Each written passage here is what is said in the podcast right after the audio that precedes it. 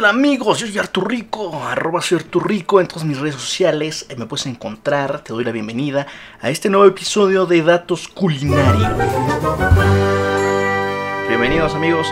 Eh, me da mucho gusto estar aquí en este formato, porque ya andábamos ahí mucho TikTok, mucho Reel, mucho tragando antes. Y pues me late bastante que estamos entrando en esta época del año en donde todo se trata de tragar y... Eh, ¿Vieron lo que hice ahí? Guiño, guiño. Y en esta ocasión estamos patrocinados por Rebelde. Aquí tenemos una taza hermosa de Rebelde, porque yo soy fan de Rebelde. Y lloro escuchando Sálvame en el baño de algún extraño. Y pues nada, sin más preámbulos, vámonos con este datos culinarios de de la calabaza. Dato número uno. ¿Qué pedo con la calabaza? Así es, amigos. Tú me estarás diciendo, Arturo Rico, Arturo, ¿qué tipo de calabaza es la que se usa en Halloween? Porque, pues bueno, estamos en la época de Halloween, ¿no? Estamos a escaso un día de Halloween. Y pues, el nombre coloquial que tiene esta calabaza es calabaza gigante. Y esta calabaza gigante tiene su origen en la parte de Norteamérica, específicamente en la parte norte de México y en la parte sur de Estados Unidos. Allí es en donde se cultivan y se cosechan estas calabazas gigantes que son las calabazas naranjas tradicionales de Halloween. Y la época de cosecha de estas calabazas es justo en el otoño. O sea, los meses van de septiembre a noviembre. Entonces, pues ya más o menos te estarás dando cuenta de que pues por la temporalidad se utilizan estas hermosas calabazas naranjas gigantes para pues adornar las festividades de Halloween. Pero no solo de más adelante vamos a ver qué pedo. Pues aquí está, esta es la calabaza gigante. Vámonos con el siguiente dato. Dato número 2. Generalidades de la calabaza. Ya te conté el origen de la calabaza, o sea, en dónde se cosecha. Pero, ¿sabías que la calabaza es una de las plantas más antiguas que el hombre domesticó? Los primeros registros del uso de la calabaza datan del el año 7500 a.C. Chabelo cultivaba calabazas, de hecho. Y también te dije que esta planta es común en América del Norte, pero en todo el continente americano existen muchos tipos de calabazas. Se empezaron a exportar hacia el continente europeo. ¿no? O sea, se las llevaban de aquí para allá, de allá para acá. También te dije que había alrededor de 800 tipos de calabaza, pero no te dije que solamente 200 son comestibles. O sea, las demás son nada más, así, existen. De esos 200 tipos, pues bueno, hay un chingo de variedades, de tamaños, de colores y de formas, como todos en el mundo. Y aquí viene la parte nutrimental de la calabaza, anoten chicos. La calabaza es alta en magnesio, calcio, hierro, fósforo, vitaminas A, B, C, D, E y K.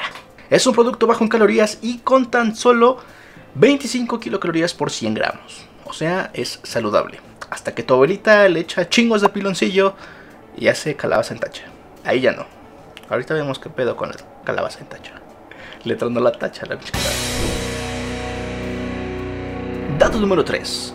Pumpkin Fever. Esta madre es un culto. O sea, existe un culto a la calabaza. Fuera de mamada. O sea, este, este pedo en Estados Unidos es grande, es huge. Las calabazas son como el aguacate de los gringos. Más o menos así. Se muere. Existen festivales en Estados Unidos en donde las granjas abren solo para que vayan y veas las calabazas que hay. Y la mercadotecnia hizo de las suyas, amigos. La mercadotecnia tomó la calabaza y la hizo un sabor, la hizo un color, la hizo una festividad, la hizo suya, la explotó hasta que no pudo más. Y ahora tenemos chingos de cosas con calabaza. O sea, hasta Starbucks tiene una bebida de calabaza. Hay pastel de calabaza. Hay gente que le mama tanto la calabaza que yo no entiendo. O sea, Dato número 4. La calabaza más grande del mundo. Y continuando con la Pumpkin Fever, pues la necesidad del hombre blanco, bueno, del hombre en general, amante de las calabazas, lo ha llevado a explorar los límites de este fruto que no es un fruto. En realidad es una valla, o sea, no lo habían pensado, ¿eh? pero la calabaza no es un fruto. El récord de la calabaza más grande se lo llevó en el año 2018 Steve Gibbs. No sé si lo pronuncié bien, señor Guides Steve. Pero la calabaza más grande de la granja de este señor pesaba nada más y nada menos que 1147 kilos. O sea, no mames. Es mucho. Es mucho. Es mucha calabaza. O sea, ¿Qué, pretendían hacer con eso? un, adorno gigante de Halloween, eh, la producción para 1500 pasteles de calabaza, no, no sé, la gente está loca, seguramente ni siquiera era comible esa calabaza, o sea... Dato número 5, Halloween. Llegamos a lo que nos interesa, el Halloween. Y no empiecen con sus mamadas ¡ay, eso festeja el día de cállense!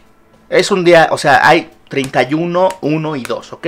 31 es Halloween, uno es Día de los Santos Juntos y el otro de los no sé qué inocentes, que son niños, y Coco. Y no me llamen ignorante porque la próxima semana va a salir un video del pan de muerto y ahí vamos a hablar de, de la tradición de México porque podemos coexistir entre el Halloween y todo lo demás. Y calabaza. Obviamente todos lo primero que pensamos cuando vemos una calabaza es en Halloween. No me van a dejar mentir. Va a haber gente más mamadora que te va a decir como, no, güey, es, es, algo característico del otoño, güey. O sea, de hecho el pastel de calabaza se usa mucho para el Día de Acción de Gracias. Pues sí, pero adivina qué. Tremendo mamador. Acción de Gracias es al final de la época, ¿sí? Te vas a comer las calabazas que se están echando a perder, que los niñitos ahí le pusieron carita en Halloween. O sea, también, mano, ayúdame a ayudarte. Pero bueno, ¿estamos listos para un cuento? ¿Estamos listos para una experiencia del tercer tipo? Porque yo no. Aquí les va el origen de la calabaza de Halloween. Porque en Halloween utilizamos una calabaza con carita. con carita Amigos, perdón, o sea, es que el café en la taza de rebelde hizo de las suyas.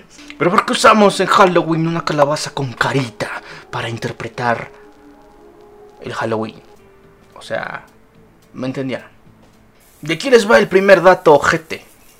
Les voy a romper su corazón de gente del primer mundo.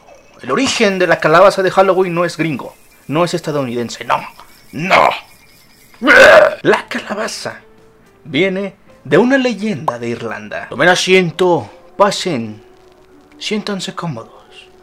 Les voy a relatar la historia de Jack O'Lantern, la vieja leyenda del origen de la calabaza. Pasen, pasen, pasen. Me gustaría tener un libro para que esto fuera como más dinámico de Halloween, pero no hay. ¿Ok? No hay. No disculpa. Eh, un, shout out grande a Diario Crítico por, por por proporcionarnos esta información. Cuenta la leyenda que Jack O'Lantern, un irlandés de dudosa reputación por su afición al alcohol, su tacañería y su egoísmo, y quien tuvo un encuentro con el diablo la noche del 31 de octubre, consiguió escapar de él, y fue el propio Jack quien le atrapó con la ayuda de algunos crucifijos. Ay, se está poniendo, ya me está dando miedo. Son las 2.14 de la mañana, estoy grabando esto y yo leyendo leyendas de, del diablo y crucifijos y mi pandita de atrás está al revés. Pasados 10 años, le voy a cambiar el nombre al diablo por el Patotas porque la neta sí me da miedo decir su nombre. Es como Voldemort o sus exnovias. No sé, ya, perdón. El Patotas no conseguía escapar y tuvo que hacer un pacto con Jack. Nunca se llevaría su alma si a cambio le liberaba de su prisión. El irlandés aceptó quitó los crucifijos y el patota se escapó. Cuando llegó la hora de la muerte de Jack O'Lantern, no podía ir al cielo por su vida llena de pecados, pero tampoco tuvo lugar en el infierno, ya que ahí se encontraba el patotas, y aún seguía vigente esa promesa de no llevarse nunca su alma. O sea, pues básicamente la cagó el Jack, güey, o sea, porque no se la podía llevar ni uno ni otro, entonces quedó ahí como el perro de las dos tortas, ¿no? cuando pues, tienes tu ganadito y al final no se te arma con ninguno, güey, Jack quedó condenado a una eternidad en ninguna parte, lo que le digo. No había cielo ni infierno para él. Y el patotas, burlándose de él, le entregó un carbón encendido para que vagara eternamente por la oscuridad. Jack colocó este carbón dentro de un nabo. Un nabo, ¿eh? No un rabo. O sea, un nabo es parecido a un rabo, de las dos formas, de la cochina que estás pensando y de, la forma fisiológica y vegetal. Pero con el tiempo, los propios irlandeses cambiaron su ley. Ah, esto ya, esto ya es parte de la nota, ¿no? Ok, aquí dice que básicamente como es más fácil de, de, de, destazar la calabaza y de darle forma y todo bonito para representar el candil de Jack, ¿verdad? Pues fue así como nació la calabaza de Halloween. Dato número 6. Platillos con calabaza. Uf, ya amigos, estamos llegando al final de este capítulo tan raro. Una, lluvia ahí de emociones y, y cuentos y cosas que jamás habíamos visto. Les voy a platicar cuáles son algunos de los platillos que se hacen con calabaza. Con este tipo de calabaza gigante. Les voy a decir también, para que no me digan, pinche güey, Nada más estás leyendo ahí, cochino. Pues sí, güey, pues es mi trabajo, ¿va? Yo aquí, tú no estás investigando, tú no estás haciendo esto. Bueno, el, nombre científico de la calabaza de Halloween o de la calabaza gigante es Curcubita máxima. Curcubita máxima. Así es que la próxima vez que vayas a un, a un mercado, a un tianguis, y te quieras escuchar mamador, puedes decir a tu, a tu, a tu marchante, disculpe, tiene curcubita máxima. Y te va a mentar la madre, seguramente. No sé. Pero bueno, algunos de los platillos más representativos o que más se consumen con este ingrediente estrella son, número uno, pumpkin pie. En Estados Unidos es muy popular el pie de calabaza o el pumpkin cake, el pastel de calabaza, o el pumpkin macchiato caramel latte, o el puré de calabaza. Justo lo que mencionaba hace rato del Día de Acción de Gracias. Se hace puré de calabaza y después se congela para que en Día de Acción de Gracias pueda comerse este delicioso puré que la verdad sí está muy muy rico. Aquí en México, claro que tenemos nuestra versión de pumpkin, que no dudo que en unos años ya vaya a ser así como pumpkin in tacha, ¿no? Pero bueno, acá la calabaza en tacha es un platillo tradicional justo del Día de Muertos y que seguramente tu mamá, tu abuelita o alguna de tus tías ha cocinado para poner en la ofrenda de los Días de los Muertos. Básicamente la forma de preparar este platillo de calabaza en tacha pues es comprar justo la calabaza de Castilla. O sea, ya fuera de mamada, no le vas a pedir a tu marchante cucurbita máxima. Cale tienes que decir, me da calabaza de Castilla. Y ya te van a dar justo la calabaza que se utiliza para hacer esta deliciosa receta. Que es nada más y nada menos que justo la calabaza con todas sus propiedades, como anteriormente te dije, pero con un chingo de azúcar. Así es, es una especie de almíbar un platillo bastante empalagoso, tradicional del Día de los Muertos, y que se prepara muy cabrón en esta parte del mundo. Tradiciones. Tradiciones, hashtag tradiciones, hashtag México. Dato número 7. Las calabazas en la cultura popular. El tema pop, la cultura popular y las calabazas pues, son van de la mano, ¿no? Halloween, y entonces voy a hacer aquí un collage de cosas que hacen con calabazas. Literal. No va a hacer nada más. Solamente es para que vean que la creatividad, el ser humano y las calabazas son uno mismo.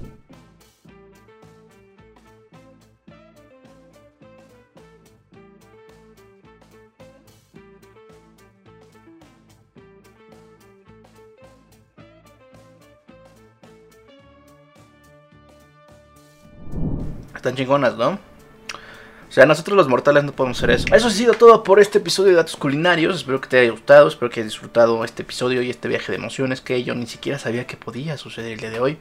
Pero gracias a la noche, a un café y a Rebelde fue posible. Yo soy Artur Rico, arroba soy Artur Rico en todas mis redes sociales. Recuerda seguirme. Voy a estar publicando este video en mi perfil de Instagram y también en YouTube. Y también voy a bombardearlo por Reels y TikToks. Así es que seguramente por allá se andar. Gracias por ver. Recuerda suscribirte. Sígueme en Instagram porque es donde estoy más activo. Más acá del día al día. Y pues nos vemos en el próximo episodio de Datos Culinarios. Los quiero mucho. Que tengan un excelente Halloween. Disfrácense. Gracias y nos vemos la próxima semana. Adiós, delicia.